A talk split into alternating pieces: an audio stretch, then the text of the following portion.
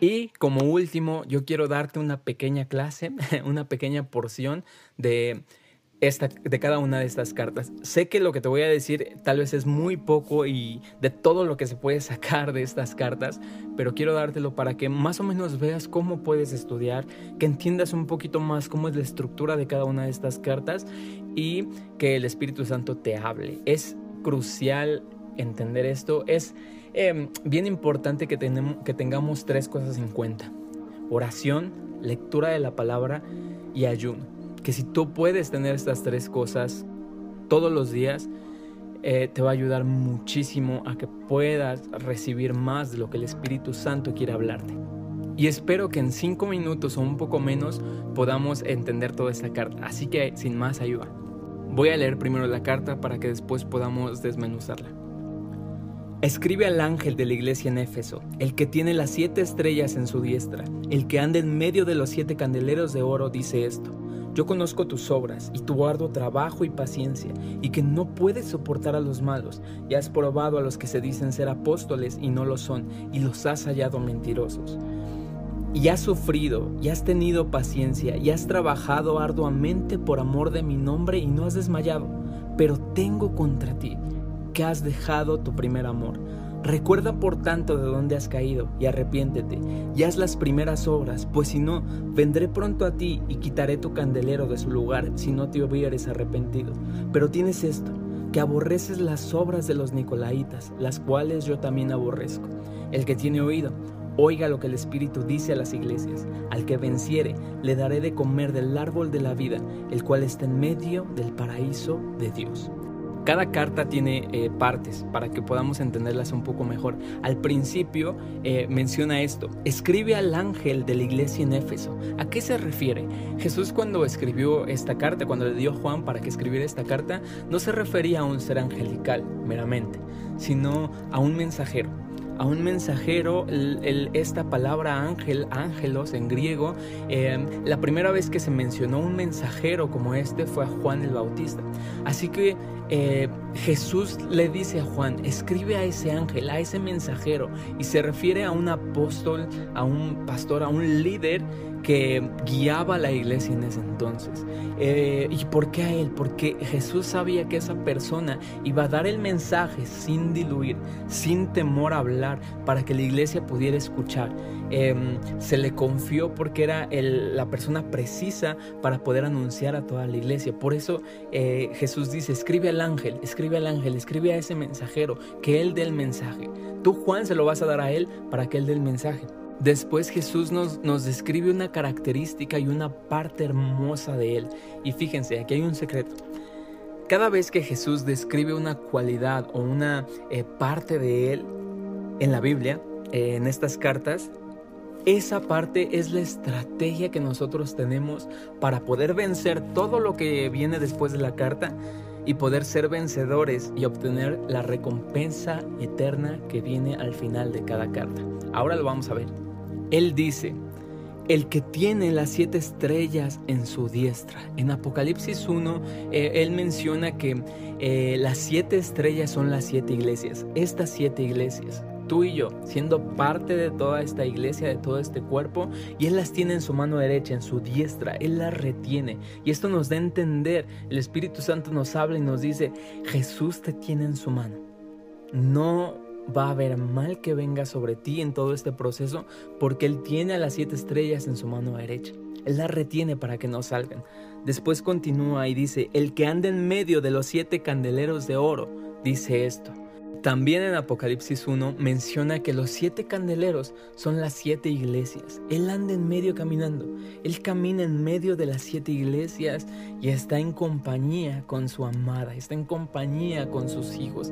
Entonces, todo aquello que él menciona después su promesa está presente de que Él va a estar con nosotros, Él nos va a cuidar y lo tenemos a Él de nuestro lado para poder vencer. Después Él empieza a mencionar características de cada una de estas iglesias y menciona, yo conozco tus obras, sé todo lo que haces, tu arduo trabajo y paciencia, que no soportas a los malos. Ellos tenían una buena doctrina. Eh, menciona que eh, has probado a los que se dicen ser apóstoles y no lo son, y los has hallado mentirosos. Ellos eh, creían en la verdad. Ellos sabían precisamente lo que Pablo les había hablado. El evangelio del reino lo conocían y no prestaban atención a personas que querían diluir este mensaje y querían atacar con falsas doctrinas. Eran diligentes y Jesús vio eso y dijo, yo sé que tienes esto, yo sé que, que has sufrido, que has tenido paciencia y has trabajado arduamente por amor de mi nombre y no has desmayado. Trabajas mucho dentro de la iglesia, sirves, eh, pones las luces, pones el audio, preparas el mensaje, eh, estás conectándote al Zoom. Eh, constantemente y puntualmente, sirves bien, conozco que, que, le compartes a la gente de mí, haces todo bien, todo lo que se tiene que hacer, todo lo que tendría que hacer un cristiano, lo haces bien. Pero después menciona algo, los ojos de Jesús son como llama de fuego y Él puede ver en nuestro interior. Así que la opinión más importante no es la de la gente, no es la de nosotros mismos, sino es la de Jesús, lo que Él menciona en nosotros. Él vio todo lo que hacíamos y dijo, está bien, pero lo más importante, pero tengo contra ti que has dejado tu primer amor. Eh, en otras versiones esto quiere eh, decir o, se, se pone como dejaron de amarse los unos a los otros como al principio. Pudo haber sido que Jesús diera este mensaje porque ellos habían olvidado amar a los demás, habían olvidado a todas esas personas fuera de la iglesia que en algún momento eh, desearon salvar con pasión y darles este mensaje, se habían olvidado de todos y estaban de todos afuera y estaban cómodos dentro de la iglesia haciendo las cosas que se supone que tenían que hacer. También pudo haber sido que perdieron su amor los unos por los otros dentro de la congregación Dentro de los hermanos no había un amor entrañable, no había algo que los uniera un vínculo, simplemente era rutina y sabían que pues lo iban a ver, iban a convivir como eran, pero no había un amor entrañable de dar la vida por sus hermanos, por sus amigos. Pero creo que lo más importante es que habían perdido su amor ferviente, su amor tan grande por el Señor. Y Jesús se dio cuenta y dijo, tengo esto contra ti, que dejaste tu primer amor. Dejaste de ver la vida como la veías antes, cuando lo único que importaba era yo. Después Él nos hace un llamado a la acción, a que podamos accionar. Nos dice todo esto, de qué padecemos, pero nos dice, no se queda ahí. Recuerda, recuerda por tanto de dónde has caído. Recuerda en, dónde te quedaste. Eh, estabas en un lugar y te caíste de ahí. Recuerda ese lugar, no vamos a empezar desde abajo ni desde cero, vamos a iniciar otra vez de donde te quedaste, porque yo soy fiel. Recuerda de dónde has caído, recuerda el momento en el que tu corazón estaba ferviente, en el que amabas servirme, en el que amabas eh, no hacer nada más que estar conmigo. No planeabas dar un mensaje, escribir una canción, predicarle a otros. Eso estaba eh, secundariamente en tu vida lo más importante era yo y era pasar tiempo conmigo, era tu Biblia y, tú en ese momento de intimidad, eh, el, mantenerte humilde, manso, etc. Todo eso el Señor nos mandó a que podamos recordar. Recuerda, recuerda por dónde has caído y arrepiéntete. Arrepiéntete de corazón, arrepiéntete, metanoia. Eh, eh, eso es la palabra original eh, una vuelta a nuestra vida 180 grados, cambiar nuestra manera de pensar.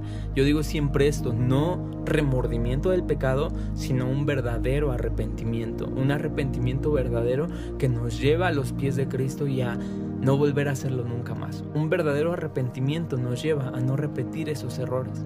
Y después continúa dándonos eh, la estrategia y nos dice, ya haz las primeras obras.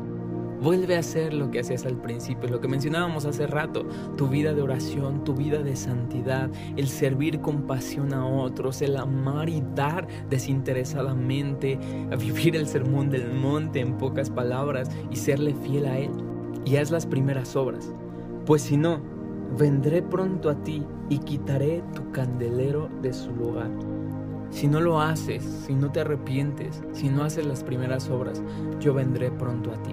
No habla de su segunda venida meramente, Él habla de que Él puede venir a nuestra vida y quitar ese candelero de nuestro lugar. ¿A qué se refiere con eso?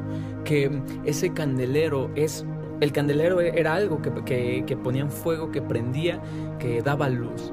Y cuando tú pones la luz hacia arriba, todos la pueden ver. Cuando tú levantas algo con luz, con fuego, todos lo pueden ver.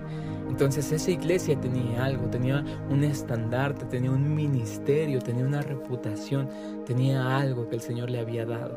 Si no te arrepientes, yo vendré pronto a ti y quitaré eso de su lugar.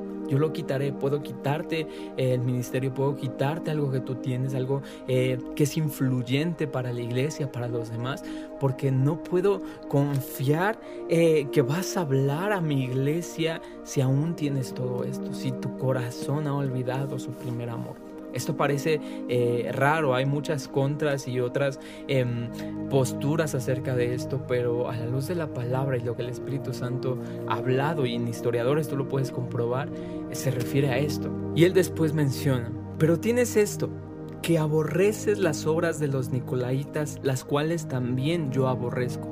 Los Nicolaitas eran unas personas, a ciencia cierta no se sabe de dónde surgieron, de dónde nacieron, pero en pocas palabras eran personas que inducían a pecar, que incitaban a pecar, eh, predicando un evangelio de, de falsa gracia que no pasa nada si peco, al final después Dios me perdona, yo puedo hacerlo y hay gracia, así que yo puedo pecar y no pasa nada. Un evangelio falso totalmente, me atrevo a decirlo, aunque suene religioso, demoníaco totalmente, porque incitaba a pecar y a hacerle, hacerle infiel a Jesús, a hacerle infiel a nuestro Dios, con una gracia falsa. Entonces eh, la iglesia de Éfeso odiaba y detestaba a ellos, a esa, esa doctrina más bien. Y y esto Jesús le dice, tienes esto, tienes esto que, que aborreces este mensaje, que aborreces esta doctrina que yo también aborrezco. Así que con eso, con tu arduo trabajo, con tu paciencia, con, con eh, tu, tu, sentir de, de, que, que, yo doy cuando ves a alguien que miente acerca del Evangelio, a esos que dicen ser apóstoles y no lo son, yo estoy teniéndote en mi mano derecha, en mi diestra, y yo camino en medio de ti. Con todo eso, tienes herramientas para vencer todo esto y volver al primer amor. Y espera, viene, viene una parte increíble acerca de lo que Él promete. Después dice, el que tiene oído, oiga lo que el Espíritu dice a las iglesias. ¿Por qué menciona esto? Lo hemos visto en diferentes lugares en la Biblia. Em, ¿Y por qué Jesús lo menciona? El que tiene oído, oiga lo que el Espíritu lo que el Espíritu dice a las iglesias, el Espíritu Santo habla a las iglesias. Y esto quiere decir que veamos más allá de lo superficial, que veamos más allá de lo que es obvio que escudriñemos aún más y el Espíritu Santo nos va a hablar. Necesitamos ayuda sobrenatural del Espíritu Santo para entender esta recompensa que ahora la, iremos, que viene, y entender bien este mensaje. Solos no podemos, ni, porque, ni por muy teólogo que pueda ser, ni por mucha Biblia que sepas, ni el Espíritu Santo es el que habla. Y aunque tú seas nuevo, aunque lleves poco tiempo en el Evangelio, lleves mucho, si dispones tu corazón y todo tu ser a estudiar y escudriñar esto, el Espíritu Santo te va a hablar te va a hablar y vas a poder entender más allá. Así que por eso Jesús decía eso, el que tiene oído, ponga atención, escuche lo que el Espíritu Santo dice a las iglesias, lo que el Espíritu habla a las iglesias. Desde el Antiguo Testamento podemos ver la importancia de oír. Oye Israel, Jehová tu Dios uno es. Escucha, escucha, escucha, escucha, escucha al Espíritu Santo. El Espíritu Santo está listo para que tú le digas, ayúdame a entender, háblame, te quiero escuchar, te quiero escuchar. Quiero quitar todo ruido de alrededor. Quiero quitar todo aquello que me impide escucharte con claridad y hoy quiero escuchar tus palabras. Hoy quiero más. No me quiero conformar con lo que yo pueda ver. Quiero que estas palabras se abran y pueda ver a Jesús, pueda verte a ti entre líneas en medio de todo esto y tú transformes mi corazón y me prepares para vencer. Así que después dice, el que tiene oído, oiga lo que el Espíritu dice a las iglesias. Al que venciere, si tú vences todo esto, al que venciere, le daré de comer del árbol de la vida, el cual está en medio del paraíso de mi Dios. Esta es una recompensa eterna que tiene un cumplimiento eh, en la era venidera.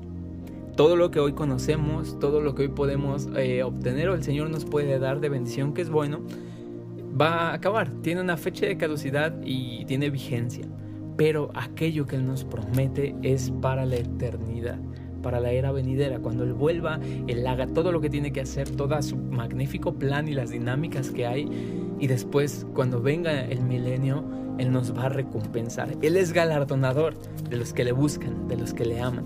Así que esta promesa es para que nosotros podamos invertir en lo que realmente vale la pena, en lo que es relevante hoy para el futuro, no para hoy. No solamente veamos obtener la, la, gracia, el favor hoy, que es bueno, el Señor nos da, pero ¿qué viene después? Todo eso se va a acabar. Busquemos las cosas eternas, nuestros ojos puestos en Él, el autor y consumador de la fe. Creamos, tengamos fe en que Él es buen recompensador, Él es bien justo y nos va a dar, porque Él es un Padre que da. Eh, nosotros no exigimos interesadamente eh, con avaricia, sino porque es nuestro Padre y nos gusta que Él nos pueda dar y Él promete ser ese galardonador que recompensa.